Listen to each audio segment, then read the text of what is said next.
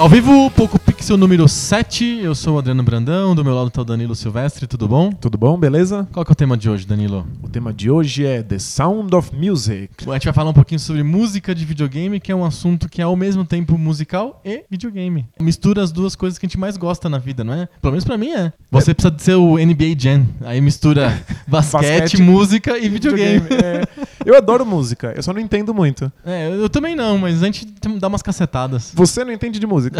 Se você não entende de música, encerra o mundo aí, porque ninguém entende nada. Então, bora lá. Vamos falar besteira? Bora? Bora.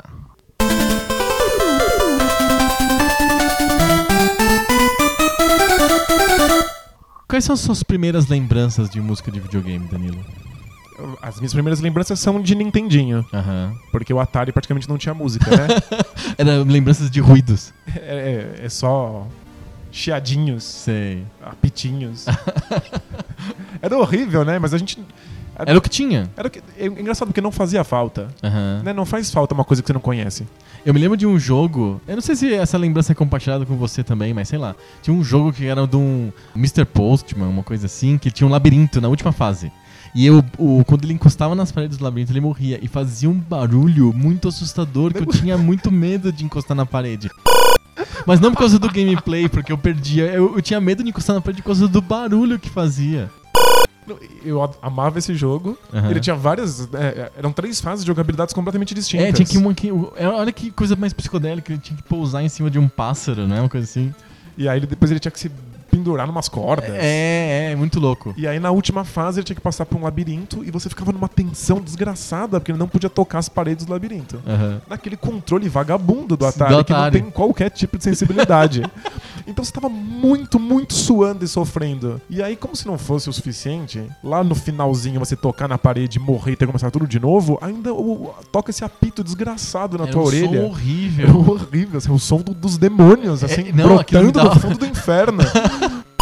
pra gritar na sua orelha. Era muito horrível. Aquilo é um estímulo incrível pra você não perder, pra você terminar a fase sem encostar na parede. É uma coisa meio behaviorista, É, assim, né? exatamente, levar choque. Se não, é tiv- uma coisa meio Skinner mesmo. se não tivesse mais o som e eu tocasse na parede, eu ia gritar do mesmo jeito, porque ele tava condicionado ao horror. Sim, é. Não, incrível. É, Mas era, Atari era só isso, era apitos medonhos e às vezes um barulhinho ou outro charmoso. Eu me lembro de uma. Acho que num jogo chamado Canguru, que você controlava um canguru e tinha que salvar os filhotinhos. É um rip-off do Donkey Kong, safado, sem vergonha. Mas ele, ele tocava uma musiquinha, acho que era tipo do Big, Big Bang, assim, sabe? Pim, pom, pim, pom. Eu, eu me lembro claramente que tinha essa música no jogo do Canguru. Mas era Mas- só no começo, né? Era só no começo. Eu, eu gostava muito do Sneak and Peek, Ah, que é sei. aquele jogo de, do esconde-esconde. Esconde, esconde. E aí quando você ligava, tinha uma proto cutscene de abertura. Que era uma casa com uma chaminé ligada. Aham. E aí um cara indo pra casa pra brincar de Uma casa tipo de teste É, psicotécnico, assim. completamente, assim, pra ver se você Sabe, se você- coloca o terreno. completamente maluco. É. Umas janelinhas bem clichê e tal. Mas aí tocava o tema do Você é um bom companheiro. Então, acho que aí vale falar um pouco de como que surge as primeiras músicas de videogame.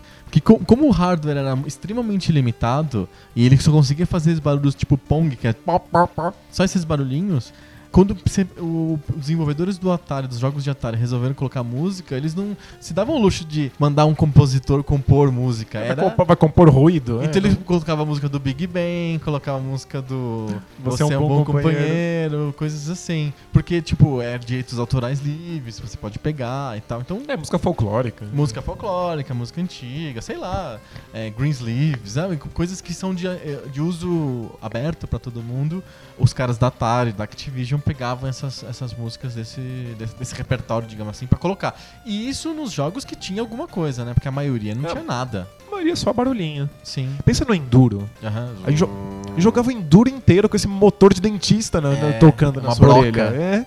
É insuportável, mas a gente Sim. achava muito louco. Sim, adorava e tal. Eu nunca, nunca colocava um cartucho e falava, ah, que merda, não tem música. É, não, e mesmo no, no- na, na primeira geração de computadores, é, dos computadores 8-bit, tipo o MSX, o X Spectrum e tal, que a gente vive falando aqui no, no podcast, também tinha muitos jogos que não tinham música nenhuma, era só barulhos ou nada. Tinha jogos que não tinham absolutamente som nenhum, eram desprovidos de áudio, assim. É pra- nenhum problema, a gente tava acostumado. É pra surdos, né? É.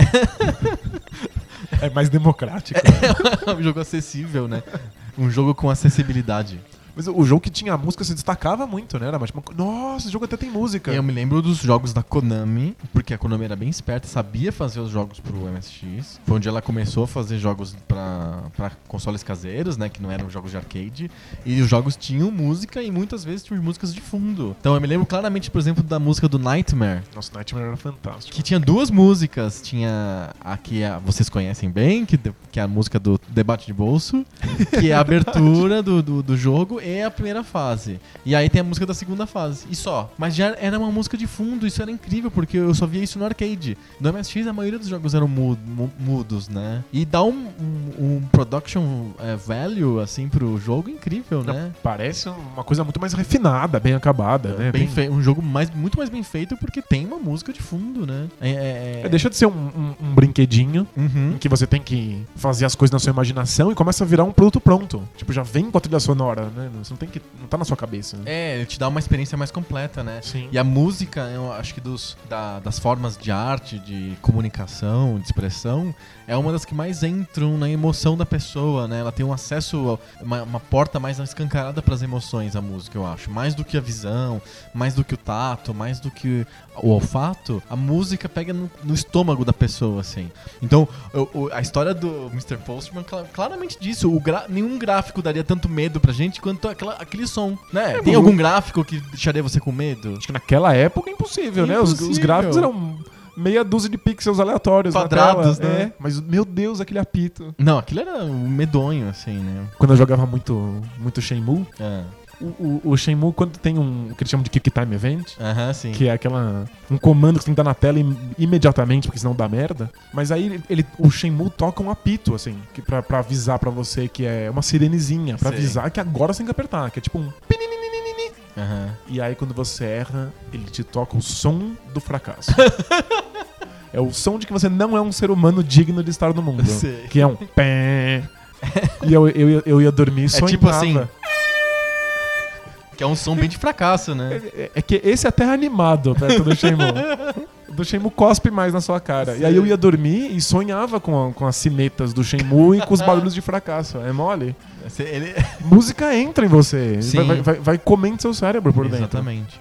Eu acho que os primeiros produtores de jogos perceberam que o que faltava para os jogos serem mais envolventes era justamente música, né? E a- realmente música começou a surgir nos arcades. Os, os Ataris não tinham essa possibilidade de música muito elaborada. Começa a surgir de- decentemente nos arcades. O pessoal fala muito do Space Invaders, que tinha uma música que era uma música dinâmica, feita conforme os ETs vão chegando perto de você, ou a, a música vai ficando cada vez mais, é, tipo, psicose, assim, sabe? Tipo, Era- tan, tan. Meio a música do tubarão, assim. É, o tubarão. Exatamente. Então, aqui te dá uma atenção pra você matar os bichos logo, né? Então, a música tá te influenciando a jogar de um jeito mais envolvente, né? E aí, o primeiro arcade, o primeiro jogo que tem música de fundo constante é o Rally X, que é o que surgiu ao mesmo tempo do Pac-Man, que a gente já falou no, no episódio sobre os fliperamas. E que coitado ninguém lembra porque, porra, Pac-Man. Pac-Man. Caralho, era o Pac-Man. E o Pac-Man tem uma música de introdução só. e o resto é só barulhinho, né? Que é o Pac-Man comendo as coisas. E mas o Rally X tinha uma música que tocava no fundo o tempo inteiro. E eu me lembro que é, no fliperama que eu frequentava aqui em São Paulo, que era do shopping Ibirapuera, não tinha o Rally X, tinha a continuação do Rally X, que é o New Rally X. E tinha uma outra música, além da música que foi a música pioneira dos jogos de videogame, tinha uma outra música que ficou na minha cabeça que não, não saiu da minha cabeça até hoje. Porque aquele fliperama fica tocando a música o tempo inteiro. Processa, né? pro Sananco. Nem sei se ainda existe a Namco. Acho que não mais. E aí, o, o, o Rally X foi o primeiro jogo que tinha música de fundo mesmo, assim. Pra você ver, é, é sensacional que tenha. Dá Sim. outra sensação pro jogo, é fantástico. Mas não é essencial. A coisa mais importante é gameplay. Ah, não, não, é. Tanto bem. é que Pac-Man, é, a gente lembra do Pac-Man e não dessa música. Exatamente. Então, É, é- é muito legal que tenha música, mas é que ela foi um pensamento depois, né? Tipo, é- Sim. você tenta acrescentar ela depois do, do, do- jogo. né? No começo não tinha. E aí é muito interessante porque, assim, sessão papo chato. Quer falar um pouquinho da tecnologia dos jogos. Não, é mó legal, né? Nessa época em que surgiu o Rally X, o Pac-Man, coisas desse tipo, os sintetizadores de música que existiu na época todos eram baseados numa tecnologia antiga, dos anos 50, que chama PSG, que é Program- Programmable Sound Generator. Você desenha uma onda sonora que tem um timbre, aí você programa várias ondas sonoras diferentes, que tem timbres diferentes, e usa esses timbres é, no, no jogo. Então você vai, repetir, vai usando. Eu quero que essa melodia só toque nesse timbre, nessa onda. Quero que essa melodia toque nesse outro timbre, dessa outra onda. Você não pode só compor em notas, assim. Você Não, tem que fazer é, o som. né? Sim, porque quando você compõe em notas, você tá sempre pensando em que instrumento vai tocar aquilo. Ah, é uma guitarra, é um piano, é um violino, sei lá. Quando você tá compondo um sintetizador, não tem instrumentos, é um sintetizador, é um microchip. Então você tem que dar um timbre para aquilo. E o timbre que dá é a tal da forma da onda, que o pessoal chama de waveform. Então, os primeiros compositores de música de videogame eram, ao mesmo tempo, compositores, então eles tinham conhecimento musical, saíram de escolas de música, etc.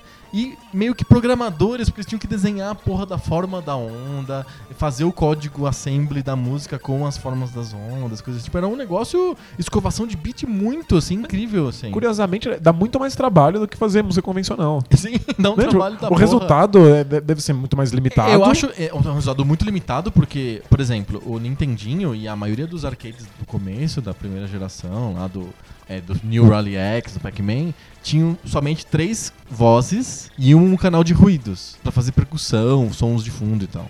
Você tem que pensar em música pra três vozes. É, não é nenhum quarteto, é um trio. Você tem que pensar música pra é, isso. é muito limitado. É né? super limitado. Dá pra fazer. A história da música tem diversas obras é, de extrema importância pra trios, mas no videogame você tinha aquela, aquela quantidade de sons pra você trabalhar. Tem um documentário que eu, que eu cito sempre, que é o Digging in the Cards, que é um documentário sobre música japonesa de videogame. Tem a, a compositora do, da Namco, é, que fez outros jogos, não o, o Pac-Man nem o Rally X. E ela mostra que ela, ela é musi, musicista, né? Ela fez escola de música.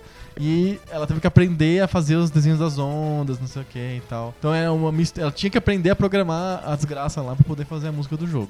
É porque senão você tem que deixar na mão de outra pessoa, mas você não deve conseguir compor pra que outra pessoa É- é- desenhe, né? É meio difícil, né? normal, né, né, um processo criativo de, de jogos, de música de jogos, é, é normal ter duplas. Há sempre é um compositor e um, um programador. Às vezes o compositor também é programador, e aí o cara tem um domínio maior sobre o material sonoro. Às vezes o compositor faz um pedaço, tem um programador que ajuda ele e o resto. E tem um sound designer, que é é importante falar porque, como você era esse negócio de desenhar ondas pra fazer as músicas, é, você tinha que fazer um sintetizador por jogo. Então, isso dava um trabalho tão grande que os- as produtoras recuperavam o que você tinha feito num jogo anterior e o reutilizavam no jogo posterior. É pra economizar uma grana, né? Puta, economiza uma grana, um tempo de desenvolvimento, salário do cara, etc. Então, começa a criar assinaturas sonoras muito distintivas, assim. O som da Konami é diferente do som da Sunsoft, que é diferente do som da Namco, que é diferente do som da Tecmo. É muito É, legal isso. Mas a Konami também usava o mesmo motor gráfico pra fazer um monte dos jogos. Sim, Todos eles eram mais ou menos parecidos, ali, né? Parecidos. Então você aproveita porque você gastou muito tempo e dinheiro pra fazer uma coisa funcionar, depois você usa de novo, né? Mas é meio fascinante pensar que é, existe um sound world que a gente chama, né? Uma assinatura sonora de, desses compositores. Você consegue sacar não só no estilo musical mesmo, na linguagem, mas no som,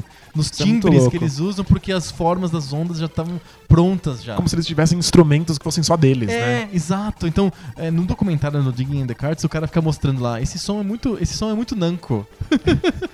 Muito louco. Porque era uma tal da onda lá que era muito usada pela Namco, nos sons, nos jogos da Namco. Então, tipo, é muito legal perceber isso, assim, essa, essa questão tecnológica gerando essas assinaturas.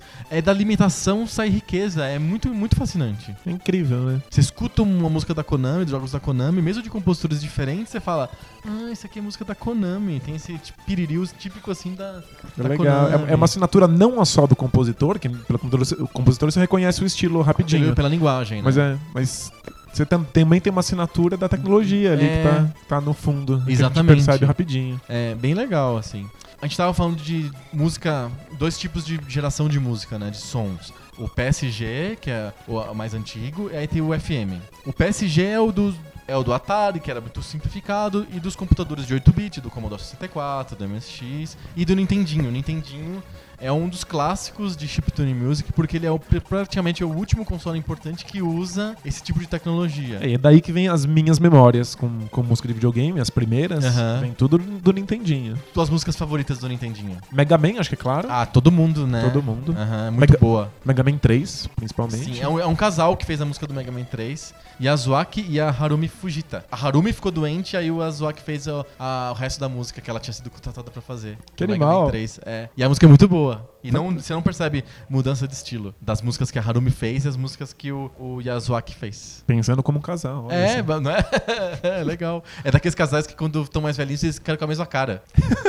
você sabe que tem essa teoria, né? Você vai ficando tanto, tanto tempo com a mesma pessoa que até a tua cara fica parecida. assim. Você não sabe mais se você é a pessoa, se você é, é você. mistura tudo assim. Eu acho que todos os Mega Man são fantásticos. O Mega Man 3 é o melhor de todos, mas eu gosto das trilhas sonoras bem piririu. Ah, sei. Tipo, da Konami, então, você curte. Eu gosto das- da, Konami. Gosto de, do, do, do Stuntman, do Silver Surfer, aquelas Ah. coisas bem. Então, acho que vale falar um pouquinho do Silver Surfer, então, e do, do Stuntman. Sabe que a música do Silver Surfer é de um cara que ele era um inglês chamado Tim Falling. E e- ele- esse cara, ele era de uma outra época. Antes do NES, ele fazia muita música pro Commodore 64. Então ele traz todo o, o estilo que tinha de música do Commodore 64 pro Nintendinho. Ele fez um monte de jogos de Nintendinho, da, principalmente da LJN. É o Silver Surfer, Terminator 2. Tem vários jogos que ele fez as músicas. X-Men. A LJN era boa de comprar as- os direitos, né? De, de, de fazer jogos lixo também. Fazer um monte de jogo lixo de grandes franquias. De né? grandes franquias, da Marvel e tal. E. É a melhor combinação. É, jogo lixo pra grande franquia é fantástico, porque você gasta pouco tempo e dinheiro e vai vender de qualquer jeito. Exato. Mas a música era muito boa. Eles contrataram esse Tim Fallen. E eles faziam, ele fazia músicas incríveis do Commodore 64. E começou a fazer músicas muito legais também pro Nintendinho. Então, o ó. Silver Surfer que você curte, que é aquele piriru, piriru, piriru, é dele. Essa assinatura da- da- que eu gosto, dessa música bem piririu, na verdade é uma assinatura do Commodore É, 64. é uma assinatura meio do Commodore 64. Que eu joguei muito pouco, então quase não conheço as trilhas Sim, não, não, é um, não é um console que ficou fa- famoso no Brasil, né? Eu só joguei ele por emulação só. Sim, todo mundo basicamente, porque no Brasil os 8 bits que chegaram foi o MSX e o ZX Spectrum, que no Brasil chamava TK90. Então, tipo, não veio o Commodore 64 pra gente. Então a gente não conhece direito. Mas a- a- as músicas são muito famosas. As né? músicas são bem famosas e o, o, o Commodore 64 gerou no- na Europa, onde ele era mais, mais popular, um movimento todo de, um- com um tipo de música muito específico, assim. Tem um outro cara que eu acho muito legal também em inglês, chamado Rob Hubbard, fez várias trilhas de jogos do Wolf em Monte, do Monte on the Run, é, do, até do International Carter Champ, que eu já comentei aqui. É, esse cara fez várias músicas que tem um estilo específico de música europeia de videogame que é diferente de música japonesa. É o estilo Commodore. É o meio que um estilo que nasce mesmo no Commodore 64, né? E é engraçado. Mas tem a ver também com a música que se fazia nesses dois lugares, na Inglaterra e no Japão.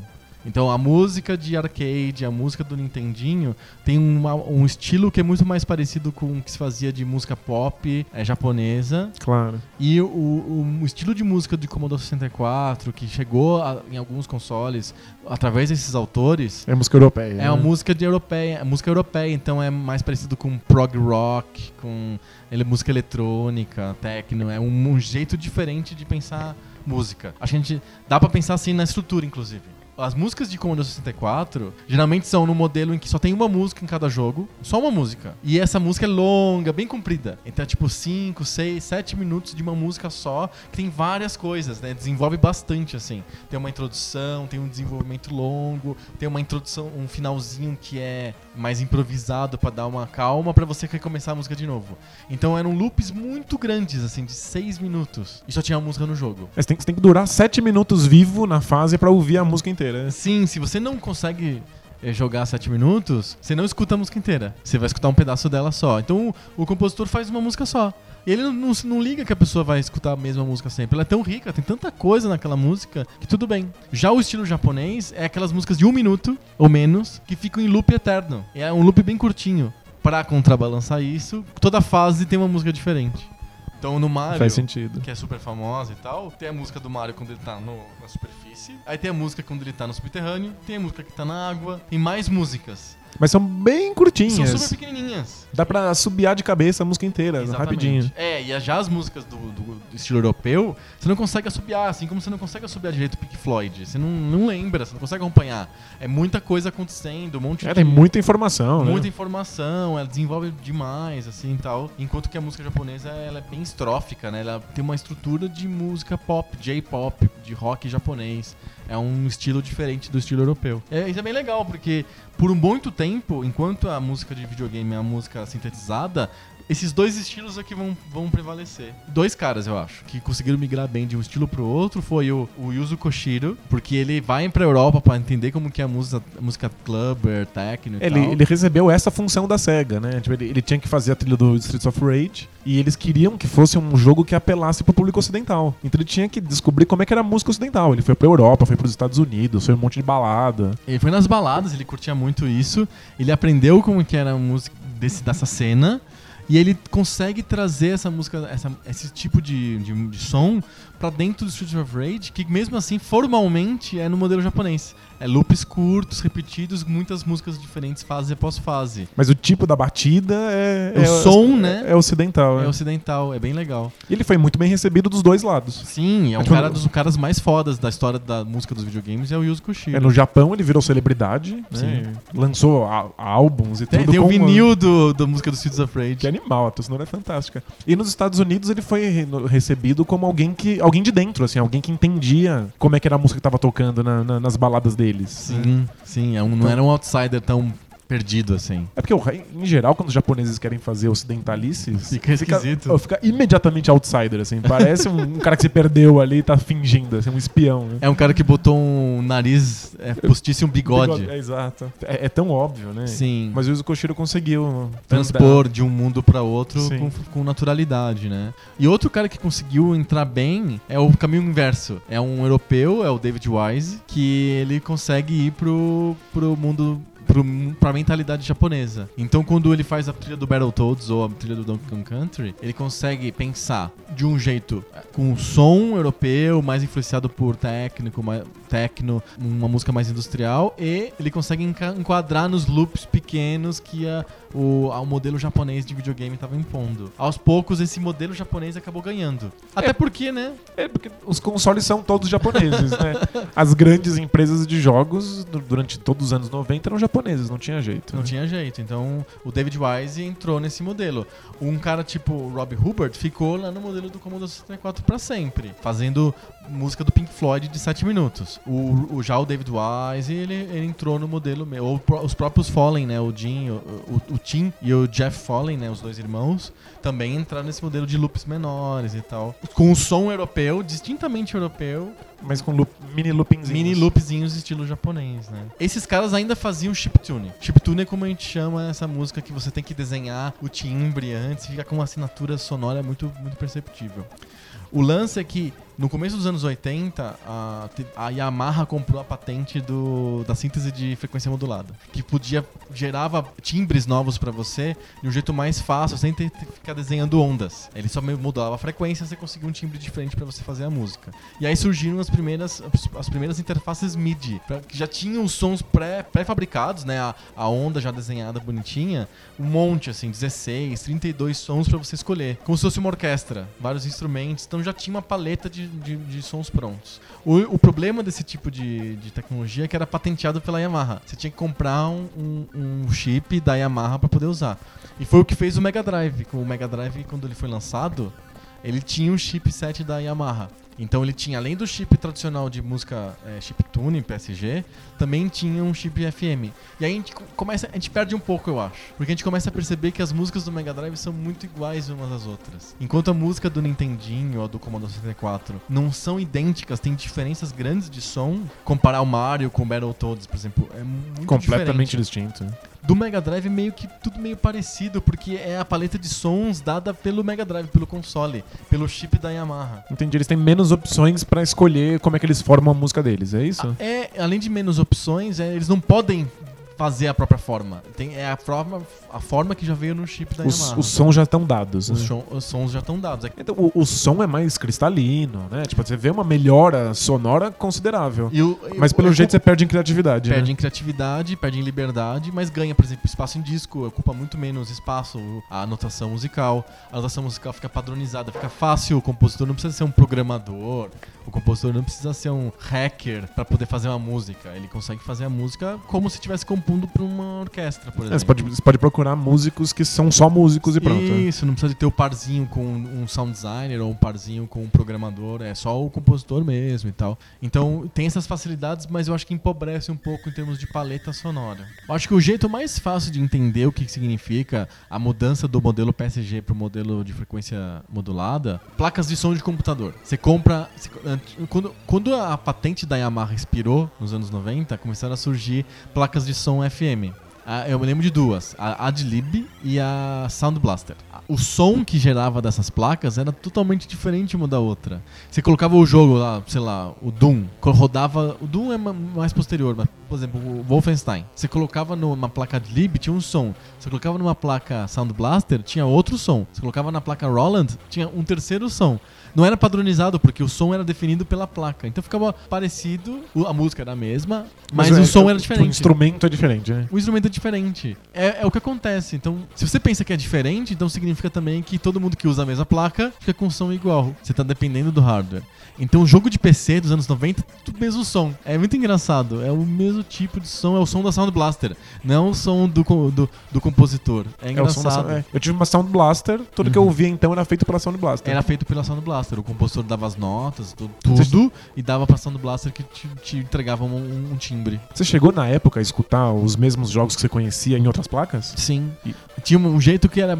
Eu vi uma vez que você ligava. é, tinha uma saída MIDI do computador e ligava um teclado. Aí o teclado que fazia a música. E saia tudo, tudo, tudo saía fodido. bem melhor e saía. Era um som diferente da Sound Blaster. E eu, eu, eu tinha um amigo meu, que era o Adriano, que eu já contei várias histórias dele. Ele tinha uma placa de som Adlib. Mas podia comparar. E eu tinha uma pla- placa de som Sound Blaster e o som era bem diferente. Você preferia um ou outro? A Sound Blaster era melhor. Quando que surge música digitalizada? Já existia desde, o- desde 79, que eu acho que quando, foi feito o- a padronização do CD. Da Philips e a Sony fizeram aquela joint venture e inventaram o CD de áudio. Então, digitalizar a música já era padrão desde o final dos anos 70. Só que não, não tinha como se transportar para o mundo dos videogames, porque uma, uma trilha de música digitalizada É gigantesca. gigantesca. Mu- Muitas vezes maior que os jogos. E lembrando que os jogos eram em cartucho. É, cartucho E- custa muito caro. E no caso de computadores eram em disquetes. Você tem que economizar espaço o máximo possível. Exatamente. A gente já falou aqui de todo o trabalho que era enfiar um jogo inteiro dentro de um, de um da limitação do cartucho do Atari, por Sim, exemplo. né? Que não tinha memória nenhuma. É, mal cabe os gráficos, quanto mais uma música. Uma música. Então, não dá pra colocar uma música digitalizada. O máximo que você conseguia de música digitalizada era uma fala ou outra. Então, tipo, no Nintendinho eu me lembro do Bart Simpson, que ele falava Eat my shorts. Falava naquele efeito nuvem, assim, né? É. Você tem que fazer um esforço violento pra escutar que ele tava falando With My Shorts lá no fundo. Exatamente. Isso por- porque eles conseguiam botar esse pouquinho de informação de som gravado dentro do, do cartucho. Quando surge o CD pra jogos, aí sim, opa, eu tenho muito espaço pra poder colocar músicas que são gravadas. Nesse meio tempo, alguns caras desenvolveram, principalmente num computador de 16 bits da Commodore chamado Amiga, desenvolveram uma técnica chamada Tracker Music. O que, que era isso? Eu pegava pequenos trechos gravados, previamente gravados, alguns, 10, 20, pequenininhos, e eu, o programa sequenciava os sons, colocava numa ordem e modulava, mudava o pitch, colocava uma melodia e tal, em cima desses sons pré-gravados. Pra transformar numa música, de Então, fato. exatamente, era um misto. Era assim, a música gravada, que era boa, com a música que era gerada em tempo real, que nem a música sintetizada. E aí isso economizava super espaço em disco em detrimento de processamento. Porque aí o computador tinha que processar aquela música em tempo real. Ele É. tá executando ao vivo pra você a música, na verdade. Tá tocando pra você, ele Tá na tá tua tocando- frente. É uma música ao vivo. Ele tem que juntar os gráficos todos e a música. Isso. é. Alguma coisa tem que sofrer, né? Ele, a- o processamento acaba perdendo, mas eu não preciso de. Não fico dependendo da placa de som, do, de um cara que fez o MIDI lá. É- é- fica exatamente como o compositor pensou. E aí no Amiga tem muito isso e em vários jogos de PC tem isso. No Poco Pixel tem no blog, tem uma resenha que eu fiz do Pinball Fantasies, que é um jogo do escandinavo, acho que é sueco, sei lá, de pinball, que a música inteira é mod, que é o, o tipo de arquivo de som desse, desse movimento tracker. E tem até hoje pessoas que fazem música mod, música tracker, que é a música desenvolvida, ela é modulada em tempo real a partir de pegar pedacinhos já pré-gravados. Eu lembro, o- o resultado era O fantástico. resultado né? era muito bom. Eu lembro, na minha época, absolutamente nenhum jogo se comparava com a qualidade sonora do, do Pinball do Fantasy. Pinball Fantasies. Por quê? Porque aquilo era como se fosse música gravada, só que era executada pra você em tempo real. É incrível, assim, muito bem bolado, super engen- engenhoso. É, mas é que depois do CD ficou sem motivo, né? Depois do CD ficou sem motivo, mas era muito bacana. E as músicas do Pinball Fantasies são muito boas e são no modelo europeu, não são no modelo japonês. Então é, a música de introdução, aquela introdução solene, depois um monte de desenvolvimento, improvisações e tal. Solos de guitarra bizarros. É, super bacana e tal. É por causa que é, uma, é um jogo europeu, feito na Suécia, com uma mentalidade europe- europeia e tal. E aí tinha os caras que faziam a música pela música, sem o jogo. Era Fazia tipo a música de videogame sem o videogame, assim. que o pessoal chama de democine. Que era o pessoal fazia essas músicas pro, pro Amiga e pro PC e gravavam em disquete ou botavam em BBS pro pessoal baixar. E era só a música com uns gráficos meio loucos, assim, gerados em computador no- em tempo real É, também. os, os gráficos, os desenhos aleatórios, meio viagem de ácido, assim. E aí você ficava Isso. vendo aquela, aquela piração e E ouvindo escutando a música. uma música que é um loop gigante, super bacana e tal, super É, é- abstrato. mas era uma época em que era muito difícil você. Escutar dis- música no computador. É, você, você não tinha como distribuir isso, né? Tipo, era, era muito complicado. É, não tinha MP3 ou streaming, sei lá. Pois é. É incrível como a limitação técnica gera criatividade, né? Aliás, quem quiser ver o que é Demoncine, tem no YouTube bastante coisa. Mas se você puxar pela memória, quando você craqueava um jogo, você ia, pegava, baixava o jogo pirata, você tinha que tirar a proteção, você rodava um programa chamado Keygen ou coisa desse tipo, e ele era baseado. Ele tinha uma, uma tela com uma, uma musiquinha e um gráfico psicodélico. Era bem engraçado, É, assim. Os gráficos ficavam girando, dizendo assim, é. Feito- é- Esse crack é feito por. É, É. uma lista de várias pessoas. com uma música bem putz putz, assim. Isso, uma né? música putz putz, e esse crack foi feito por. Não é uma lista de nomes, é uma lista de apelidos estranhos, assim. School, Hair, Mr. Doe. É assim, tipo, que é. Nome de hacker, assim, É, porque é pirataria. Ele- né? A pirataria do Dreamcast, você tinha que colocar um CD pra, pra bootar o jogo pirata. Ah, claro. E o CD, o CD de boot do Dreamcast tinha um desses gráficos psicodélicos que estavam girando e aí o nome de quem tinha feito aquilo, Não com uma tinha um- música de fundo, assim, bem alucinógena, e aí depois começava o jogo pirata. Não tinha um famoso que era um animal, um desenho que aparecia? Uma rena. A rena. Ficava uma rena 3D dando rodopios com uma música de fundo bem brega. Era o bootloader da rena. Exato. Mas tinha um monte, assim. Você podia escolher, assim. Tinha várias empresas que faziam. é, Em- Empresas. empre- Vários grupos de hackers loucos faziam versões diferentes disso. Yeah. Tinha alguns que colocavam direto no jogo. Aí você não tinha que pôr um CD de boot Ah, depois o jogo. Muito mais prático. Mas aí você colocava o jogo, em vez de vir escrito Sega, aí vinha escrito o nome do, Rena louca com o musiquinha putz putz. da empresa que fez.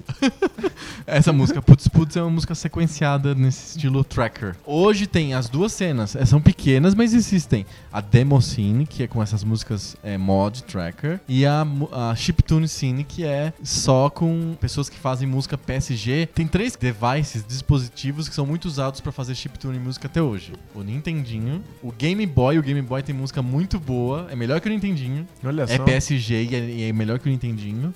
E o Commodore 64. Ainda tem gente que faz. Tem ainda gente que usa esses três hardwares pra compor música nova. Mas é- é, Inclusive, compreensível, porque soa como uma coisa nostálgica, mas também dá a possibilidade da, da- do cara inventar e criar os sons dele. Isso, sabe, Né, por quê? mas- sabe o que eu acho? Cria uma linguagem nova, que não é, não é nem música pop, não é rock, nem música de cinema. É uma música à parte que é videogame music, é chiptune music, é um, é um estilo, é uma linguagem nova. É um gênero diferente, Isso, né? é um gênero diferente. Então, isso dá uma. encaixa o cara num lugar e dá um, todo um arsenal de possibilidades é, criativas que ele poderia ficar tolhido no- nas outras, nos outros gêneros, nas outras linhas criativas. Dá limitações que geram possibilidades criativas. né? Exatamente. Então ele tá fazendo uma música que tem uma- um encaixe histórico, que tem um encaixe estilístico. É, é muito bacana, assim. Eu, eu acho bem legal. assim. Eu acho que o fato dessas coisas existirem hoje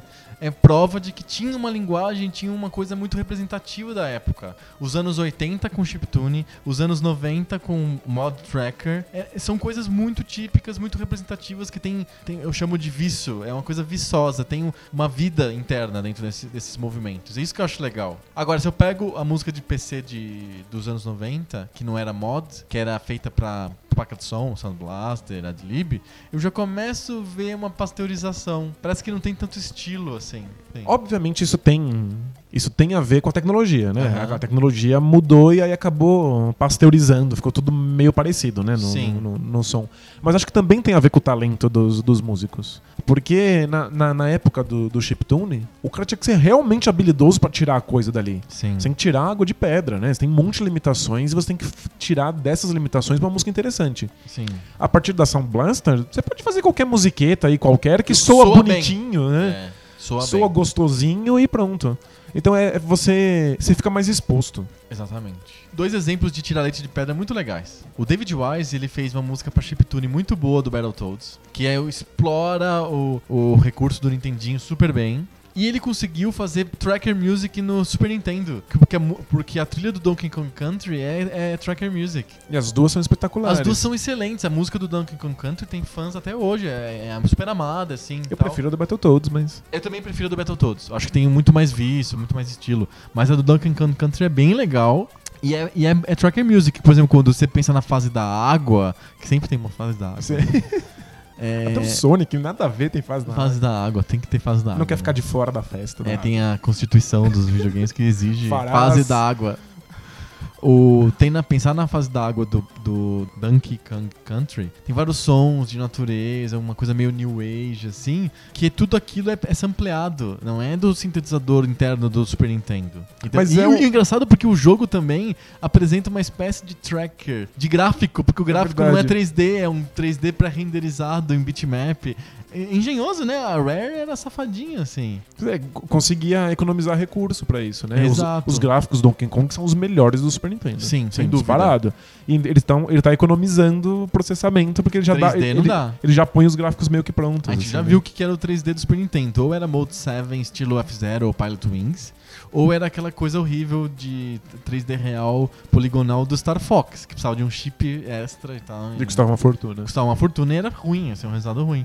O pessoal da Rare pensou, vou pré-renderizar 3D e transformar em bitmap. E fizeram isso com a música também. Fizeram com a música também, vou pré-fazer os sons e vou colocar como se fosse uma sequência Qual- de, qual que é- de sons. Qual que é o nome do compositor? David Wise. Então, dá pra ver que ele tem talento porque ele consegue fazer do- dos dois, das duas maneiras. Chiptune E, e Mod Tracker. É, mas o que a gente vê é que, tipo, com um monte de mod tracker e com a música depois, é, quando vai virar CD mesmo, Aham. dá pra ver que o cara que não é realmente bom só faz uma coisinha genérica aí e se vira. Sim. Hum. Eu, eu fico com um pouco de pena do movimento que a música de videogame chegou, assim, sabe? Que a partir do CD, e a gente pode falar a partir do PlayStation, será? Acho que principalmente. sim. Principalmente a partir do PlayStation. É porque uh, Tem antes- muita música sintetizada no PlayStation, eu acho.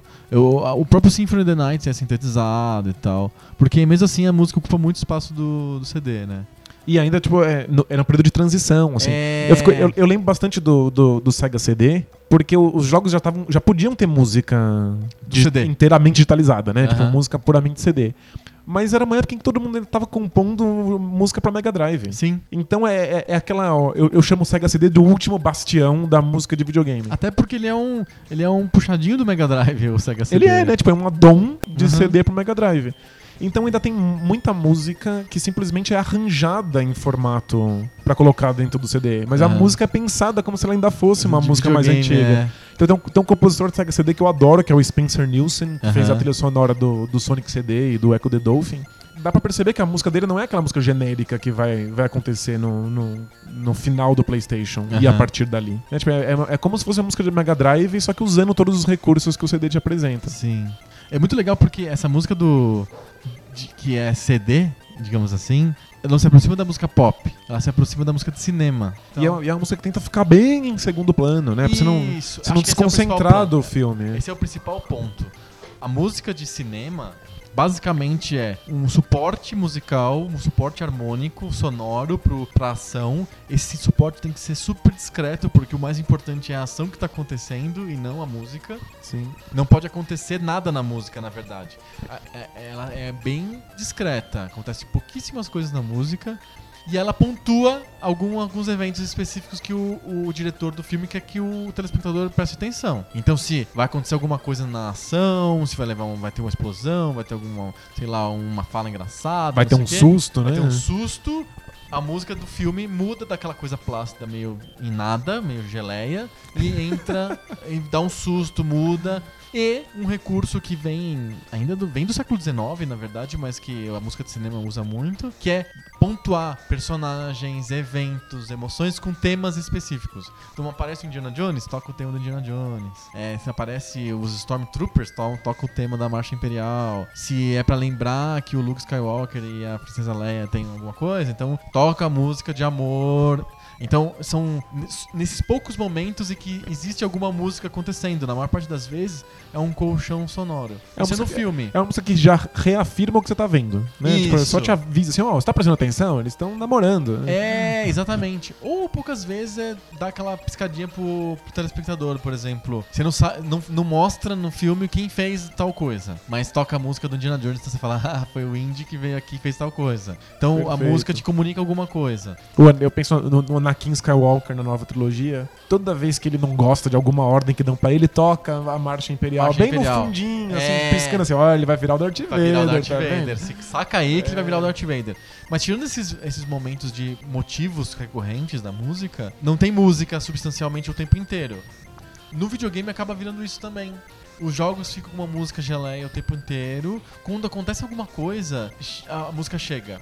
O tema do personagem, o tema do- da batalha. Da batalha. O tema do exatamente. combate aleatório número 328 no. Final Fantasy. Exato, exatamente. Mas nos, nos games mais modernos eu, eu percebo isso mais claramente, assim. Nos games antigos tem isso, por exemplo, o Dune 2. Dune 2 é um jogo de estratégia em tempo real que tem vários momentos que não tem ação. Você tá montando a base, você tá construindo coisa, pegando os exércitos, jogando de um lado pro outro e tal. Não dá pra ter uma música muito agitada, porque você não tá, você tá meio que concentrado fazendo as É, coisas ali. Tipo, prestando atenção aqui no, no jogo, não vai ficar me dando estímulos sonoros, né? Exato. Mas ele, ele antes de da voz falar Your base is under attack. E você perceber que tá, tem um inimigo chegando na tua, no teu fog of war, né? Ele, ele tá- ele tá entrando dentro da tua, do teu bolsão de Da tua visão. visão, é. Da tua visão, é, a música muda. Um pouquinho antes de ele falar Your base is under attack, a música fica tensa. É, tava plácida e fica tensa. Isso é um aviso sonoro de que tá alguma coisa mudando no gameplay. O que é bem legal. É tipo o apito do Mr. Postman do Atari. De um jeito menos, menos dramático, talvez. um pouquinho mais sofisticado. Um né? pouquinho mais sofisticado e suave, né? Nos jogos de hoje, eu sinto que fica muito nesse modo Dune 2. Você vai jogar o, o Arkham City, que é um jogo que eu gosto pra caramba, assim. Fica um tempo inteiro aquela meia música de Gotham City Forever. E aí só quando tem alguma ação específica, quando os inimigos percebem onde tá o Batman e tal, é que muda a música e tem, tem alguma mensagem na música. Mas de resto não é uma música que você consiga extrair do jogo. A música do Mario, você extrai do jogo. É uma música legal. A música do Arkham City, você nem lembra. Você sabe cantar a música do Arkham City? Não, nem a pau. Então.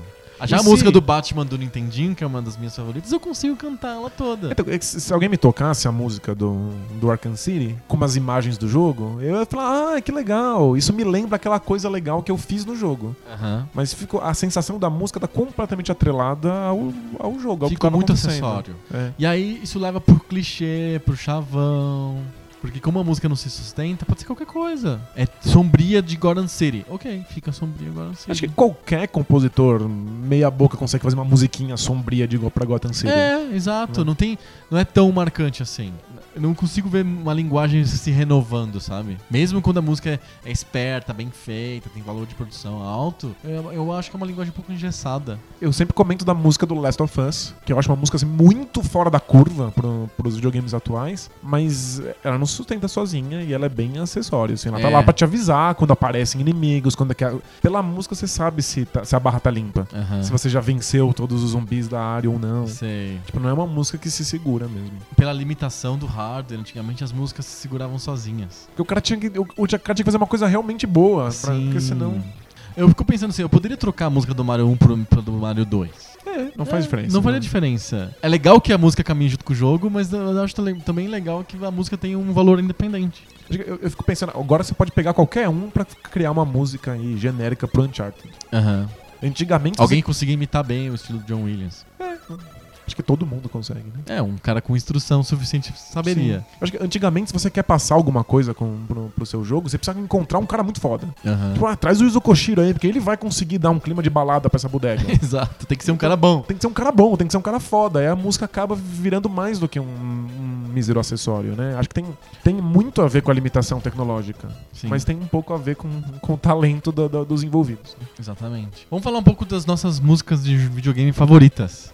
A gente falou bastante da linguagem de música de videogame, no que, que ela se difere, qual é a evolução histórica disso até chegar no que a gente tem hoje. Mas tem algumas músicas que marcam a gente, né? Eu comentei uma, que é a música do Batman do Nintendinho, que eu acho melhor que a do filme, E- do- do- da série do Tim Burton, porque da série do Nolan nem sei que, se tem música. Deve deve ser um desses, essas músicas bem solenes, com canto gregoriano no fundo. Sei assim, lá, é um, Uma coisa bem genérica. uma coisa meio genérica. A primeira vez que você falou que a trilha sonora do, do jogo do Batman é melhor que a do filme do Tim Burton, eu ri muito, assim, é muito engraçado que o, o jo é, um, é um joguete, assim, sabe? Meia dúzia de pixels. E, tipo, o fato dela ter uma música superior a um, A música um- do, produ- produção uma- de Hollywood. um blockbuster milionário. Que a música do, do, do Batman do Tim Burton é a música do Danny Elfman, que é um cara que fez bilhões de trilhas. Em todos os filmes do Tim Burton. É verdade, ele É, faz as ele faz músicas do- todos do os Tim. Burton. Verdade. Então, a música do Batman do filme não é ruim, mas a música do Batman do Nintendinho é melhor ainda. Dê, uma olhada. É, do, é, uma, é da Soft, é uma empresa japonesa, e quem fez a trilha do Batman foi o Naoki Kotaka. Dá uma olhada porque é legal pra caramba essa trilha. É animal, é muito louco. É bem legal mesmo. Ah, Eu já, já falei alguns caras que eu curto bastante, o David Wise, falei dos irmãos Fallen, das músicas Piririo deles, e falei do Rob Hubbard das músicas de Commodore 64 Like, que ele fez na carreira toda dele e tal. Acho que tem um cara que a gente tem que falar, porque todo mundo gosta das músicas dele, e não sabe nem o nome, que é o Koji Kondo, que é o cara que fez as músicas do Mario e do Zelda. O Ko- Koji Kondo é É fantástico. né? fantástico, é mu- as músicas são super boas. As músicas do Zelda realmente me colocam. eu- Eu sinto aquela junção de perigo, de mundo inexplorado e hum, tem um tema heróico no fundo, né? Que te, que te, te move pra frente. Exatamente. Te encoraja a- a seguir, né? É, uma- é É, muito bem, bem, feito. de pensar o jogo sem a música. Nossa, é. Viria uma coisa bem genérica, assim. É, A, a maior parte da atmosfera do jogo é a música. sim. Eu gosto muito do, do Sound World da, da Tecmo. Então, os jogos tipo Ninja Gaiden, Tecmo Ball, Capitão Tsubasa, acho super bom. Assim. é, é uma coisa meio, meio rock pesado, só É. que em versão chiptune japonesa. né? Japonesa, exatamente, muito legal. E, e outro é a Tecnos, que faz a música do Double Dragon e do Super Spike Volleyball, que são jogos que não tem nada a ver um com o outro, mas que tem uma música similar, porque são, usam o mesmo sound driver, as mesmas ondas lá e tal. Eu não lembro da música do, do jogo de vôlei, você Ah, é lembra? ge- lembro, é genial. Do- e do Super Dodgeball, você lembra? Eu lembro, essa, Ah, essa, é- então. essa é clássica. É, É. é no mesmo estilo, claro. Então, e tem o do Nintendo World Cup, que é o mesmo estilo também. É, tem um cara chamado Gavin Rayburn que fez as músicas dos jogos da Codemasters, que é aqueles jogos piratas do Nintendinho. É Ultimate Stuntman, Micro Machines, Big Nose. É, já falei, o, o- do Ultimate Stuntman é, é fantástico, assim, é um piririu. É um de- piriri muito Dá legal. pra te plantar bananeira, assim, ouvindo a música. é música chiclete, é muito bom Muito. aquilo. E, e os jogos da Konami, né? Tem um. Tem uma assinatura Konami. Uma né? assinatura Konami muito forte, desde o Nintendinho, Castlevania, Contra, são incríveis. E os jogos de 16-bit, né? O, o Turtles, Turtles in Time e o Sunset Riders, que tem o, o som típico da Konami, né? E, e o Castlevania manteve essa assinatura durante muito tempo nas novas gerações, até virar uma coisa genérica agora de novo no- a partir do Play 2. Ah, péssimo, né? É, É virou bem- uma bem trilha sonora de filme, filme brega e É. aí morreu. É, o Symphony of the Night já é, já, já é borderline do bregão. Na verdade, sempre foi meio brega, porque o Castlevania, por definição, é uma coisa meio brega. É, de, de É um propósito, vampiro né? Japonês, assim, Sim. é, é bre- bregão, assim. é aquela, aquela apropriação estabanada dos Isso. japoneses por, de um tema ocidental. Então, o, o Castlevania, desde o primeiro do MSX, que era chamado Vampire Killer, desde o primeiro a música já é breguinha, assim. Mistura a música barroca com terror, com o filme do Bela Lugosi, com, japo- com rock japonês. É uma mistura meio brega. E, é- e claro, o Yuzo Koshiro com Shoes of Rage, Wrecked Rage. É, eu sou, é, é o meu favorito, eu sou É? muito fã do Yuzo Koshiro. Qualquer- O, o que ele bota a mão fica genial. Sei. E eu, eu apoio as trilhas sonoras dele mesmo depois do, do, do momento chiptune. É, eu, eu- tem trilhas mais recentes dele? Acho que a, a última trilha dele acho que foi Shenmue. Shenmue. Você curte a- as músicas do Street Fighter? E do Marvel vs Capcom? E das, das músicas da Capcom? Dos fighters da Capcom? Eu, eu acho um pouco over. é assim, over, né? Eu também acho. É, é- é um pouquinho demais. O Marvel vs Capcom é quase histriônico, assim. A música é muito ah, feliz demais, assim, excitada demais, assim. é. Me sinto num programa de auditório japonês, assim, sabe? Mas é, mas é apropriado, porque o jogo é assim também. Sim. E aí, você acha que a gente conseguiu falar de tudo? Sim. Você acha que falou de todos os compositores que você curte? Eu acho que sim, acho que eu falei de todos. Ah, eu queria falar do F0, que também acho legal pra caramba. Quem fez a trilha sonora do F-Zero? Que é Foi uma, maravilhosa. uma compositora japonesa chamada Yumiko Kametani. Ela só fez o F-Zero. Que merda. Contrata ela pra fazer mais. É que não, a Nintendo não faz mais F0. É muito off-top. Eu, eu adoro Wipeout, Ah, que é aquela tá. série de carros futuristas, Aham. em geral, na, na- na Sony. Eu, eu só não sou apaixonado por Wipeout porque não tem trilha sonora do F0. Que a música não é tão boa. Não é, é, é um, um clubber louco. assim, Mas você quer tipo, estragar a música do F-Zero? Não. Escuta no, no CD de jazz japonês. Tem um CD de jazz japonês de, do- com, com as músicas do F-Zero. E, e aí é, fica muito música de De elevador. elevador, imaginei. É, é, fica muito música de elevador. é bem Nossa, horrível. F0 é tão legal. a- né? é, pe- transformar em música pra esperar dentista é a foda. alma, assim, do, do- da música. Fica aquela coisa de é, esperar chegar no 15º andar. Que medonho. É, é pavoroso. Dicas pra vocês. A gente vai colocar no, nos famosos links no post. A gente vai colocar todas as músicas que a gente citou aqui. Vai botar a jogos. sua lista com todos os, os compositores a lista dos compositores Oh. e tal. É, Até e vou colocar, vou colar. Sim, uma um link que eu já dei, que é do Digging in the Cards, que eu acho que tem que assistir, é muito bacana pra quem se interessa. E vou colocar também alguns vídeos do cara que faz as músicas de videogame a capela, que é muito engraçado. É foda. Fechamos? Fechamos? Vamos pro debate de bolso? Bora. Bora!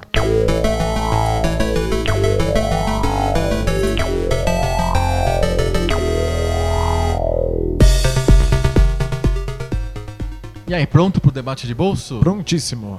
Especialmente pronto porque não sou eu que tenho que inventar um tema agora É, mas você vai ter que se virar aos agora. 45 do segundo. No episódio passado, você falou que assistia Big Brother. Assisti as últimas duas edições, é verdade. Admito. Eu queria falar um pouquinho, ou perguntar pra você, o que que você curte de assistir na televisão? Se você tem algum tipo de relação com a televisão, com a programação de televisão, e como que você consome isso? Se é na televisão mesmo? O que que você assiste? Putz. É que já, já faz muito tempo que eu não vejo televisão de verdade. assim. Aham. Eu acompanho um reality show quando tem. Em geral, Big Brother e Tufi, o The Ultimate, The Ultimate Fighter, que é Ah, o, o sei. reality show de luta do, Tá do acabando, UFC. é? Tá, tá no finzinho já. Aham. Acompanho esse tipo de reality show, Big Brother, Tufi, o Masterchef, esse tipo de coisa. Mas é, é muito raro. Sei. Em geral, a minha televisão tá ali pra Netflix, YouTube e videogame. Certo. Eu levei um tempão pra enfiar o, a antena. na- na- tipo, por um tempão a TV ficou na, na minha casa com 80 videogames ligados nela e nem tinha antena.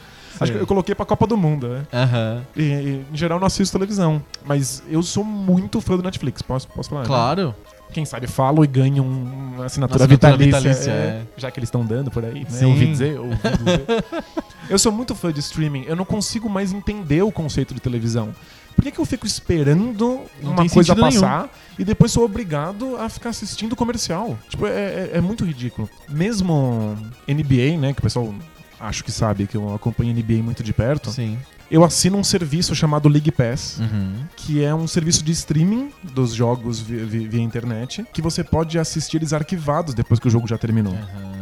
Então, às vezes eu fico pensando, vale a pena eu assistir o jogo da NBA ao vivo? Que passam Sempre- horários estranhos. É e tipo, meio de noite, eu vou acordar tudo podre no dia seguinte, vou ficar assistindo um monte de E comercial. ninguém vai spoiler você no, no- gritando na janela. É que spoiler a internet. Eu tenho que entrar numa bolha internetica. Ah, tá. Você não pode entrar no Facebook. Não posso entrar no Facebook, que aí é foda.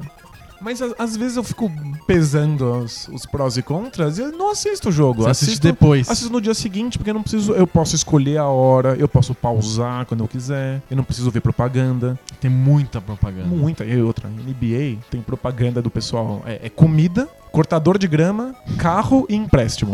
é só isso. Só isso. E na League Pass tem as mesmas propagandas que Não. passam na TV americana? League Pass não. League Pass não põe propaganda nenhuma. Fica preto. Ou você fica olhando pra uma tela preta, tem- tentando ficar acordado, porque os horários são merda, e aí você tem que olhar uma tela preta sem estímulos, é tipo o quarto da tortura. Ou então eles ficam passando as melhores jogadas da semana Ah, tá. durante 80 mil semanas, até que você já decorou todas as jogadas já viu e fica todas. passando aquilo assim ao infinito. Sei. Então é- eu não, não consigo mais entender essa experiência. A não ser que você queira acompanhar um evento ao vivo.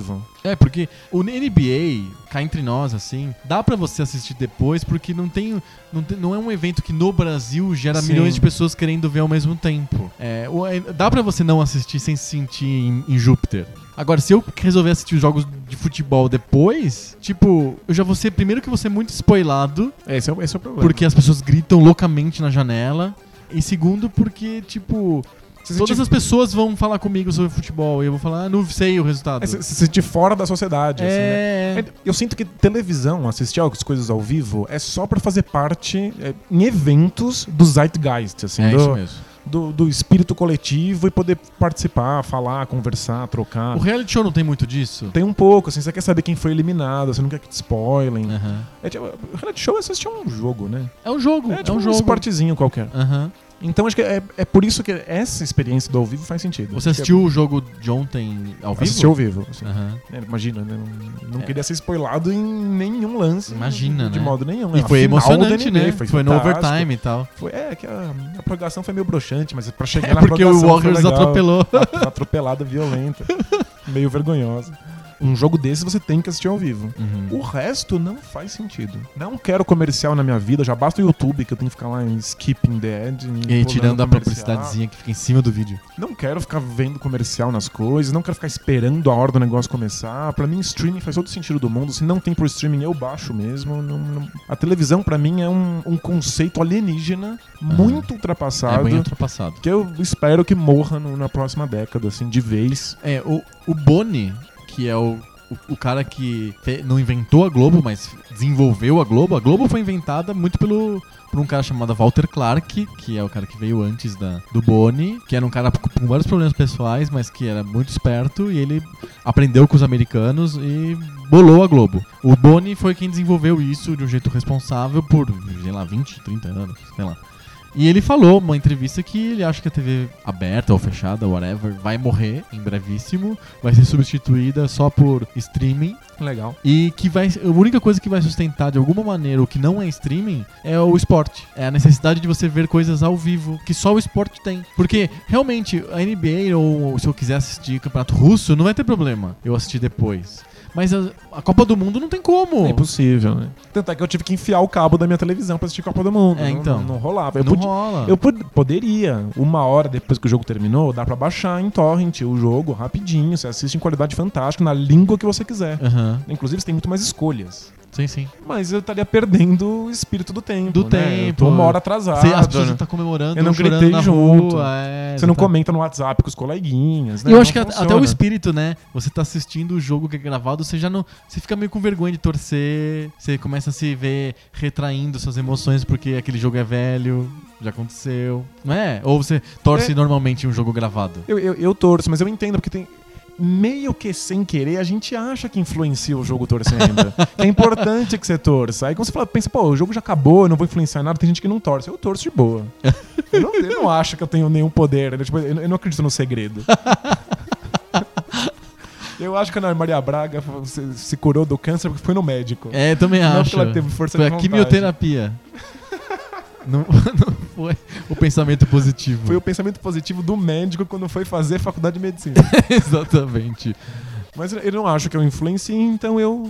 Aí eu- você vive de torrent, Netflix, como é que é? É isso. Eu, Mesmo me- tirando os Masterchefs e os Big Brothers, que tem a TV aberta, não, quais programas que você assiste nesse esquema de internet? No esquema de internet, eu É, assisto, eu assisto um monte de séries na Netflix. Sei. Que, que ainda tem a graça de que te joga a temporada inteira e você assiste no seu, um no seu ritmo. watching. A- Animal, né? Netflix tá lançando séries agora que são dela aham. e ela coloca a temporada inteira de uma vez. É, isso é muito legal. O, só O o, único que é o, o Better Call Saul, aham. que ele colocou um episódio de cada vez porque tava Passa sempre na passando na TV junto. Ou seja, a TV só, só, só fode a merda. Ah, só fode a merda. Tipo, não- é é uma experiência que já, já não faz mais nenhum sentido.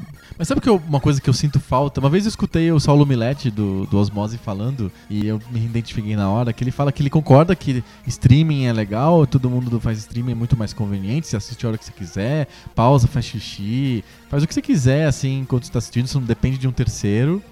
Mas que ele sente falta no streaming na internet, que é você tá simplesmente despretensioso e assistir o que tiver passando. Deixar. Eu vou tentar me surpreender. Isso! Então, mas Eu faço muito isso na TV a cabo. mas eu, eu realmente sinto que é uma pegadinha. Aham. Porque quando você senta e fala assim, vou ver o que tá passando, 90% que você vai ver é propaganda. você vai passar pelos canais, vai ter propaganda em todos eles. Sim, uma hora você tudo bem. Aham. E aí, em geral, vai vir coisas que você não tá interessado, que não acrescentam, que você já viu, e você vai acabar vendo essas coisas porque, ah, tá passando aqui, eu tô aqui Aham. sentado. Eu acho que é pra- é um modelo isso replica um modelo de quando a gente tinha pouca opção. Tipo, todas as opções que eu tenho para entretenimento nesse momento estão passando nesses canais. Então eu vou deixar esses canais me surpreenderem. Hoje em dia que eu tenho 42 séries me esperando no Netflix, já não faz mais sentido que eu sente e é, queira mas eu simplesmente que passivamente Eu ser entretido. entendo, eu acho que é, é- é fruto dessa era de falta de opção, mas mesmo numa era de ex- excesso de opção, como a TV a cabo, por exemplo, é um excesso de opção, eu acho que é a, mo- é o modelo da era de falta de comunicação e, e pra curadoria. Porque assim, o que, que você vai assistir das 42 séries da Netflix? Séries que tem homens de nariz grande, que é- tem as categorias bizarras da Netflix. Eu falei que me zoaram. Ele- o Netflix pergunta: com que frequência você vê filmes com bigodes? Aí me responderam sempre e agora fica aparecendo filmes de gente bigoduda na minha. na minha linha do Netflix. Então, Netflix tem essas categorias estranhas. Mas, tirando isso, você não vai escolher a tua série porque a Netflix recomendou. Você tem uma curadoria que é feita pelas outras pessoas, pela, pelo Facebook, pelos seus amigos, etc. Pela Dá um mídia. trabalho. Curadoria dá trabalho. Então, mas é importante. É, é importante, dá trabalho, mas nem, não, não enche a barriga, eu acho. Enche a barriga até um certo ponto. Por exemplo, minha, minha última mania de televisão agora é ligar a TV tipo meia-noite e aí inevitavelmente tá passando um programa muito ruim, muito ruim, que é um guilty pleasure, assim, que passa no A&E, que se chama, eu não sei o nome em português, acho que é Guerra das, das Entregas, uma coisa assim, mas que em inglês o nome é ótimo, que chama Ship Happens, que é um programa sobre caminhoneiros que tem que entregar cargas. E eu entendo que isso pode ser interessante, que É- você nunca é chegaria horrível, nisso sozinho. É horrível se alguém falasse, olha, tem um programa chamado Ship Happens, que você assiste caminhoneiros entregando cargas, e eu falar, vai tomar no seu cu, eu não vou assistir filme nem é, série nenhuma de caminhoneiros que entregam cargas. Se, se aparecer na Netflix lá, você talvez se interesse por Ship Happens, caminhoneiros entregando cargas. pau, né? Eu falo, nunca. Mas como tá passando e é uma cena grotesca, esquisita, não sei o que e tal, eu assisto e eu, eu me divirto. É muito ruim, eu me divirto pra caramba com Eu aquilo. entendo. Eu, eu- eu chamo de o, elemento da outra idade. Tipo, é aquela coisa que tá completamente fora do seu círculo de, de gostos ou de conhecimentos e que de vez em quando entra e você fala, nossa, isso existe. Aham. Você se diverte, ou com vergonha, ou não, ou se apaixona, Não, todos, todos são com vergonha. lá. Mas é, é- Porque a, curadoria, ela, como ela já traz em si um componente de aceitação social, ela tira ela toda essa tira outra tua idade. vergonha. Isso, ela você- tira toda essa coisa que tá fora. se eu falar assim, vou assistir o Breaking Bad, eu vou me sentir bem. E eu vou me sentir. Tem um lado negativo, eu vou me sentir obrigado a gostar muito. Porque todo mundo gosta muito, bota fogo na roupa e não sei o que e tal. E eu, eu vou assistir me obrigando a gostar muito. Agora, o Ship Happens. Eu, eu, eu gosto e fico culpado por estar gostando, tá gostando daquilo. Isso só a TV a cabo oferece. Ou ah, o YouTube, às vezes, quando ele passa vídeos aleatórios, É, né? o YouTube tem aquelas eh, recomendadas na lateral. Mas você entende? Às vezes Eu eu, acho entendo. divertido a, a ver isso. Eu entendo que, inclusive, é importante que às vezes saia alguma coisa fora do seu, da sua zona de conhecimento e venha e tente mudar a sua vida. Eu só acho que, embora às vezes seja legal e divertido, que não vale a pena. Eu acho que só funciona nesses casos de guilty pleasures. Quando é documentários sérios, você nunca assiste na TV a cabo. Você tá ligando aí tem um gente tem lá documentário sobre a família Kennedy. Chato. Ah, entregadores, legal, vou assistir. É meio assim. Mas, tipo, Pessoas reformando casas. eu, sou, eu sou muito zoado pelos meus amigos porque um dos meus, um dos meus documentários favoritos é um documentário sobre um judoca brasileiro cego. e minha esposa foi ver comigo e dormiu no documentário em poucos minutos, assim. E é legal que ela conta pros meus amigos, assim, mas eu dormi. Aí tu fala, claro que você dormiu, é um judoca brasileiro cego. Porque é para a Olimpíada. Ele, ele, ele é um- o maior atleta paralímpico de todos os tempos. Porque eu vou atrás dessas coisas, eu assisto os documentários bizarros que estão fora da minha zona de E conforto. como que você chegou no vão- documentário sobre o, o. Eu ia falar lenhador cego. Porra, eu veria um documentário de um lenhador cego. Muito louco. Eu jogaria o jogo do lenhador cego. Eu, eu, eu vou atrás de, de, de, Do documen- YouTube? de documentários bizarros. Eu, eu, eu Google e eu procuro, assim, eu faço a curadoria. Eu É. quero essa coisa que me tire do, do, do conforto. Mas, tipo, em geral, É horrível. as pessoas só, só apontam pra mim e dão risada. Então o seu único guilt pleasure é o Big Brother. Tuf, Big Brother. É ruim pra caçar, a pra cacete, na verdade. A corrida de drag queens do RuPaul. Ah, acabou agora, teve a final agora. Nossa, eu- O Twitter tava cheio de gente assistindo. Então, eu, eu, eu sempre baixo um, um dia depois de que acontece o Sim. RuPaul's Drag Race em Torrent. Aham. Dessa vez eu tive que assistir num streaming ao vivo. É, porque Fiquei todo caçando, mundo tava falando. todo mundo falando. Tipo, eu ia acordar e eu já, o meu, meu celular ia me spoiler, então eu tive que assistir ao vivo. É, É, eu- animal. É. Bom. Viu? Você se sentiu parte de uma imensa comunidade. Eu, eu Tipo, por exemplo. Uma imensa comunidade que admira drag queens. É eu legal. quero viver nesse mundo, é, muito legal, louco. É muito legal. Eu não gosto de luta, nem de é, MMA, nem de boxe. Mas tem lutas que. Uh, Mas tem lutas que chamam tanta atenção das pessoas, da mídia, que se você não assiste, você se sente muito fora do mundo. são, são eventos cósmicos. São assim, né? eventos de proporções cósmicas. E aí, tipo, o que, que eu faço? Eu não tenho canal combate, sei lá o quê. Eu também não tenho. Aí eu vou no, no, no YouTube, escrevo umas palavrinhas na busca do YouTube, pá, sempre tem um cara streamando. E aí eu, eu, eu mudei minha atitude. Agora eu não, não assisto porque eu quero me sentir parte de um evento cósmico. Eu, eu assisto para testar a internet. para ver se tem pirataria fácil de chegar. Em quantos segundos eu demoro para chegar na pirataria? Eu já, eu já tenho muito animal seu, seu esquema. Mas eu já tenho um site que, que eu confio que já vai ter os links pra, pra esse tipo de coisa lá. Ah, entendi. E é engraçado porque é o, é o cara fazendo streaming. Ah. Então, às vezes, o computador dele recebe uma mensagem, eu recebo junto. É, sim, né? eu já, é, várias vezes. Às eu vezes ele vi. muda de canal pra dar uma espiada, eu acabo tendo que ver junto. Uma vez, o- a última luta do, do Pacquiao e do Mayweather, eu assisti metade no canal francês e outra metade no canal polonês. Tem isso, você conhece novas línguas, novas culturas. Ver propaganda de outros países é, É, muito, muito, legal. bom. De polonês eu descobri que a é única muito coisa ruim, né? É. Tipo, A nossa propaganda é muito boa perto do, do, É do mais ou do menos. mundo. Se você assiste a Record, você não vai ter a mesma percepção. Mas a propaganda da Polônia, por exemplo, de luta da Polônia, é muito parecida com a Record de tarde. Só passa propagandas de remédios. Sério? Sim, é remédios de vários tipos. É um país de hipocondríacos. É, tem uma propaganda que eu, ach... eu entendi o que era, que era Menopausen. Era um remédio lá específico lá. Tipo, muito louco, parece a Record de tarde. Sabe que eu fico vendo UFC em canais britânicos? É só aposta. Ah, é, só propaganda de aposta. Tinha bastante aposta no, no canal polonês também. E nos Estados Unidos, quando eu vejo o UFC, tem muito comercial do, do farmersonly.com, um site de encontro de relacionamentos só pra fazendeiros. Ah, que genial isso. É o time Porque dos Os fazendeiros. Estados Unidos ainda é um país com, com- Rural. muito rural, né? Tem Aham. alguns estados que só são rurais. E aí eles têm lá um site de relacionamentos pra isso. Legal. Propaganda muito brega. Mas é é legal você ver essas propagandas e, e ver o que tá acontecendo, né? É muito interessante. Tipo uma mesmo. espiadela pra dentro da cultura alheia. Sim. Então, eu assisto esses Pacquiao versus Mayweather, que eu acho bocejante, porque eu quero... Não porque eu quero me sentir inserido mais. Não, mudei. Agora eu quero assistir porque eu, eu quero testar a internet. Você mudou a desculpa oficial, É, né? exatamente. A desculpa que você dá pra você mesmo, né?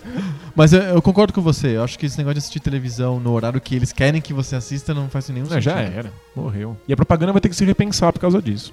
E eu acho que soluções como a que você assume na NBA, de comprar da própria liga, Sim. é, faz muito É, não tem sentido. mediador. Você É compra direto da NBA, ela te vende. E é super bom, né? É, então, era uma merda, mas cada vez mais gente do mundo inteiro compra. Agora a qualidade é espetacular. É HD, não sei o quê. É, é HD. Eu posso escolher a, a- a narração. Porque a NBA tem isso. Você. Os jogos são dos, do- de várias emissoras diferentes, né? Sim, porque o, cada, cada, time faz o acordo, né? Cada cidade tá transmitindo o jogo do seu time pra, pra sua Ah, população. sei. Então, se é Rockets e, e- e Spurs, eu posso escolher qual das duas transmissões eu, eu, eu assisto. A de San Antônio de San ou a Antonio de Houston. ou de Houston. Aham. Então tem isso, você escolhe a transmissão, a qualidade é fantástica. Eu posso voltar um minuto no tempo, avançar um minuto, todos os botõezinhos bacanas. Você consegue assistir na televisão e não no, no- no Note, por exemplo? Eu é- é- eu- o meu Note já é ligado com cabo HDMI Ah, na. Televisão, Aí porque eu faço isso direto. Aham. Mas dá pra assistir em qualquer, no, no Xbox, No no, no Xbox. Play 3, tem um aplicativinho lá. Ah, legal. Fechamos? Vamos ler Fechamos? cartinhas? Vamos. Cartinhas.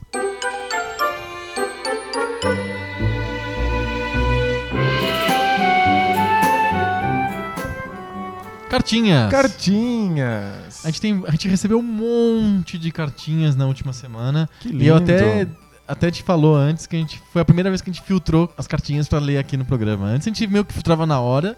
E eu tive que fazer um processo de seleção das cartas essa semana. É um Olha só que legal. Problema bom de ter. Muito bom, excelente problema. A gente recebeu várias cartinhas muito legais. Eu queria falar primeiro da última coisa que tá na minha pauta aqui, mas eu vou adiantar. São, a gente recebeu várias cartinhas de pessoas preocupadas com o podcast. Preocupadas? Preocupadas, dando várias dicas, sugestões. Olha, faz assim, faz assado, faz cozido. Achei super bacana, mó carinho, fofo. assim. É, pois é. Mó carinho. Então a gente agradece super aí o pessoal. Agradeço super o Gabriel, o Rafael Santana e o Edgar Santos que mandaram super dicas pra gente. Foi muito legal. É isso aí. Mensagens específicas que a gente vai ler hoje. A primeira do Arthur Malaspina. Ele escreveu que ele adorou o Poco Pixel. Ele, a única coisa que ele reclama é que a gente não escreve mais posts. Agora tá no ar desde Voltamos. sexta-feira. Está no ar um post muito legal, cheiroso, lindo, maravilhoso sobre o Sonic do Mega Drive. É isso aí. NBA é acabando a final da NBA, aí a gente tá voltando a postar normalmente. Exatamente. O Arthur, o, o que ele tá reclamando, fora os posts do, do Poco Pixel? Que a gente não gosta do Wii. Ele acha que o Wii é legal e que tem seus problemas, mas que tem excelentes jogos, como o Super Mario Galaxy 1 e 2, que são excelentes. Fato. O lance é que não tem third party. O Arthur fala eh, especificamente que o Wii é muito bacana, o Wii U é muito legal, mas não tem third parties e isso estraga um pouco da experiência do, do console. Ó, vamos mas lá. por i, mas sem, se não fosse se pensar só nos jogos da Nintendo, seria super bacana. Os consoles da Nintendo são sempre fantásticos. A pergunta é, para quem? É. É só isso. Só o público, né? Quem é o público-alvo disso? Então, é claro que a Nintendo tem, no Wii, tem jogos espetaculares, mas é que a maior parte deles são jogos voltados pra família, são jogos pro curioso de tecnologia, que quer se movimentar um pouco. Alguns jogos de first party são espetaculares. O Mario Galaxy é, é unânime em todos os sites de, de especializados como o grande, multi, o grande plataforma 3D da- da- das últimas gerações. Mas é que é, é mais Mario Mas. mais ambientes 3D naquele mesmo mundo que eu já conheço. Eu, é- eu acho que é muito importante que exista, mas já não me atinge. Tipo, eu, não sou o público-alvo da Nintendo já faz uns bons anos. Eu entendo que tenham boas experiências lá, elas só não são pra mim. É isso que o Arthur fala, mandou abraços pra gente, mandou a gente continuar o bom trabalho. Opa. E que ele fica com o recado aqui que o Wii é legal. E o Wii é legal. É, não, é legal mesmo, tenho certeza. Eu também acho. É muito legal. Mas não é, acho que não é pra mim, talvez Não. não seja pra você. Eu tenho, acho que todos os, todos os consoles desde o Saturno. O, o Wii eu pulei. Não faz parte. Todos faz parte. menos o Wii. Joguei muito. na- Dos atuais você tem jogos. os dois, o One e o Não, eu PS4? tô, tô, tô com o Play 4. Ah, tá. Já tô, já, já tô começando a choramingar porque tá, tá, tá começando a fazer falta. Então, eu vou falar One. uma coisa. Que se for confirmado o rumor, eu vou comprar essa bodega aí do Xbox One. Se for confirmado o novo Battletoads, Exatamente. Eu li ontem que tinha um rumor de que a Microsoft ia fazer finalmente o novo Battletoads. E eu, eu, eu sei que pode ser o maior todinho branco da história da humanidade. mas você tem que botar seu dinheiro ali, Mas né? eu, quando. Se for mesmo verdade, eu vou comprar a bodega do Xbox One e pra poder jogar o Battletoads. E, Às vezes não é sobre a qualidade. Às vezes é sobre o seu dinheiro servir como like do Facebook. É só dizer assim, dar um tapinha no ombro e falar, não, legal que você tá fazendo isso, eu te apoio. Se sair Shenmue 3 pra qualquer console, inclusive pro Wii, eu compro, não tem Saiu pro problema. Wii U, um Shenmue É. 3. E eu, eu compro 10 cópias. é só pra dizer legal que você fez, mesmo que seja merda. Então fica o compromisso público, Carrefour. Não. É, compromisso público Poco Pixel. Se sair o Battletoads, eu compro o Xbox One. E se sair o Shenmue, você compra o console que for. Não, qualquer, qualquer um, imagina. E eu, eu compro 10 cópias do jogo, não tem problema não. Eu compro uma europeia, uma japonesa, uma coreana, Todas as dublagens. todas as dublagens Até se a possíveis. Peach dublar e o Roger. Nossa senhora, eu, eu, eu vomito em cima do jogo e depois compro outro pra, pra substituir. Muito bom. Valeu, Arthur. A gente tem um recadinho aqui, uma cartinha também do Rafael Santana. Ele disse que a gente mudou a ideia dele, a cabeça dele. Isso foi muito legal. Ele, antes de escutar o Poco Pixel, ele achava que o Super Nintendo era o maior console de todos os tempos. Porque tinha os, os jogos que ele gostava muito, o Mario World, o Metroid, o Zelda, o Donkey Kong. São os melhores jogos da Nintendo. São é. os melhores jogos da Nintendo. Ele achava que o Super Nintendo é, é realmente o maior console de todos os tempos. Mas aí ele escutou o nosso podcast. E- Ele analisou friamente e deu o braço a torcer. O Nintendo é sim o maior console de todos os tempos. Então, pra gente, resta. Obrigado, obrigado, obrigado. Se o Super Nintendo é a consolidação do, do, do modelo, é porque o modelo surgiu no Nintendinho, né? E ali que os méritos estão. Exatamente. Então, hoje o Rafael joga os jogos do Nintendo, ele compara com o que tinha na época e compara com o que veio depois, e ele percebe que o Nintendo foi responsável por modificar os jogos, criou a forma do jogo que até hoje é mais ou menos dominante na indústria. Gente, jo- jogar o The Legend of Zelda do Nintendinho e imaginar como é que aquilo brotou naquela época é. É é... incrível. Nossa, é de, é de, de explodir miolos. Explode miolos. É, É, muito legal mesmo. Muito legal. E temos para terminar o e-mail, a cartinha do Eduardo Saunders, que ele na verdade é uma cartinha de em busca do jogo perdido. Eu vou fazer, eu vou fazer uma, fazer uma vinhetinha. fazer uma né? vinhetinha pra Agora tem, tem um monte, é. É, tem mais um. Esse aqui é um em busca do jogo perdido um pouco diferente, porque ele, é- ele sabe qual é o jogo que ele quer, mas ele quer um abandonware, ele quer saber, ele quer jogar de Ah, novo entendi. o jogo perdido. Ixi. Isso dá uns certos problemas legais aí e tal, não, porque... aband Abandonware Mas é não. Abandonware, porque é um jogo de 95. É um jogo de PC, um Adventure Point and Click de PC da Eidos, chamado Master of Dimensions, o Mestres das Dimensões. O que ele quer é um Abandonware legendado em português pela Brasoft. Ixi, aí vai Eu ser acho que treta. ele, ele encontraria o Abandonware do Master of Dimensions no original em inglês. Não, isso sem dúvida. Eu sofri um tanto pra, procurando o The Dig na versão legendada pela Brasoft. Que era o que, que a gente tinha. Que era o que a gente jogava na época. Eu queria, eu queria rever aquelas legendas e ver se elas são boas mesmo. É, porque... Porque na minha cabeça, imagina, eu era moleque, não entendia Sim. bolhufas de inglês. E eu queria ver- rever com as legendas, não encontrei. É, Ninguém guardou essa- essas versões. A internet é muito boa em guardar em nuvem os, os jogos no original. é, a versão exato. legendada, adeus. Pois é, então fica aqui o recado pra todo mundo. Dois jogos perdidos então hoje. The Dig, legendado em português pela Ah, Brasoft. Então, não, não precisa pra mim. Não? Não, porque depois, fuçando muitas minhas coisas, eu encontrei o CD do The Dig Ah, legendado em português. Então quem quiser o The Dig por legendado pela Brasoft, tratar com Danilo. Essa é a única esperança do nosso Alguém tem o do nosso CD. amigo ouvinte, alguém que tenha aí um Alguém aí que tá escutando a gente agora, não agora porque é, o podcast vai ser lançado só Só no futuro? Só no futuro. A gente tá em vários tempos ao mesmo tempo, já pensou nisso? É, pois é. Eu não tô, não tô fumando maconha pra falar isso. Ainda não fizeram a detetização. A gente tá, na verdade, a gente, tá, a gente mudou o horário de gravação aqui, porque os estúdios Poco Pixel Vão ser vão ser dedetizados. Então a gente tá correndo aqui contra o tempo pra terminar o podcast antes que chegue os caras com os venenos. Então. E ou a gente morre, ou a gente ganha superpoderes. Mas É. eu não tô afim de arriscar. né? É, é que é, é a aposta de Pascal, assim, é uma coisa que a gente não, talvez a gente não queira arriscar. O, então fica aqui, quem tiver uma cópia do Master of Dimensions na versão em português da Brasoft, chama o Das Dimensões, avisa a gente, pode ser nos comentários, pode ser no nosso e-mail, no, no site de contato, que a gente manda pro Eduardo, porque ele tá querendo matar a saudade do jogo, faz todo sentido isso. Vamos lá, vamos fugir do. Vamos do, fugir do DDT? do pó tóxico? Pó tóxico, antes que o pó tóxico acabe com o podcast pra sempre, a gente termina só esse episódio. Aí os outros episódios ficam salvos. Valeu, gente. Façam como todo mundo aqui. Façam como o Eduardo, faça como o Gabriel, faça como o Arthur. Escrevam pra gente. Pode escrever no Facebook, pode escrever no Twitter, pode escrever no nosso site, pode escrever nos comentários, mandar cartinhas. O importante é que você se comunique. Pode ficar preocupado com a gente, sugerir como a gente pode ser pessoas melhores nessa Exatamente. vida. Então é isso. Semana que vem a gente volta com mais conversa nova. Sobre videogame velho. Valeu!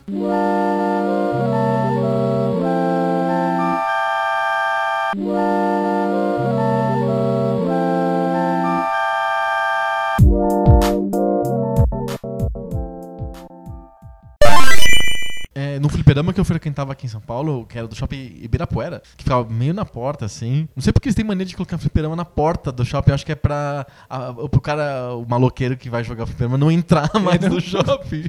pra ele ficar meio na porta Pra mesmo. essa gente diferenciada não ficar se misturando no shopping. Não fala essas coisas de esquerda.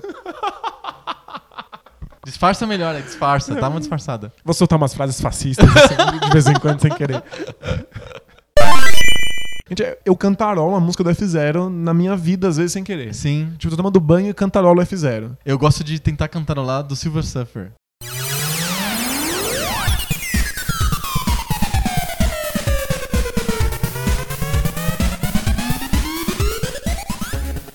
É muito difícil. Que é, muito difícil. É muito periril. É, É, é, desafio é? hardcore. Quando- assim. quando é você liga o difícil o console, jogo.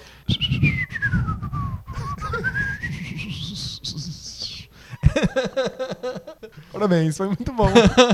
muito bom. Vou usar você como segundo toque do meu celular. É. É o toque de SMS. Recebe SMS com o piriril do Silver Surfer.